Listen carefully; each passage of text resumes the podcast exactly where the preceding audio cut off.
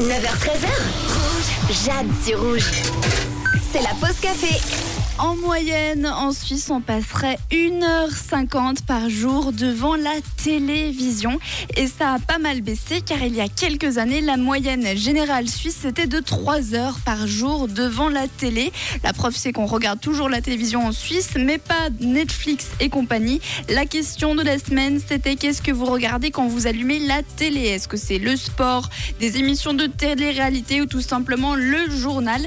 Eh bien, pour commencer, je vous propose de découvrir la réponse de Aline. Salut.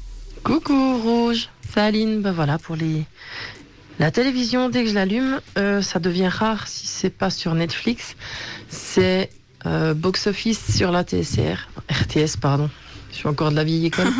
Euh, les box office, donc euh, voilà, il y a les nouveaux films qui sortent. Ou euh, sur TF1 le dimanche soir, pareil, il y a aussi toujours un bon film normalement. Et sinon, eh bien, quand il y a Incroyable Talent ou euh, Lego Master ou voilà. Euh, mais par contre, jamais en, en live parce Ah. que je mets toujours en replay ou alors on l'enregistre parce qu'on en a marre de la publicité et ça dure des plombes sinon l'émission.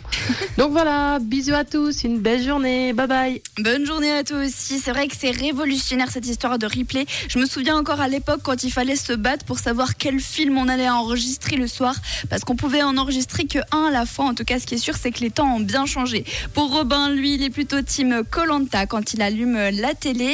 Et puis il y a également euh, est ouais, voilà Virginie qui elle est plutôt team hockey sur glace. Elle regarde presque que ça à la télévision. Il vous reste encore demain et vendredi pour répondre à la question de la semaine. Qu'est-ce que vous regardez à la télévision? De notre côté, c'est Kelly Clarkson pour la suite.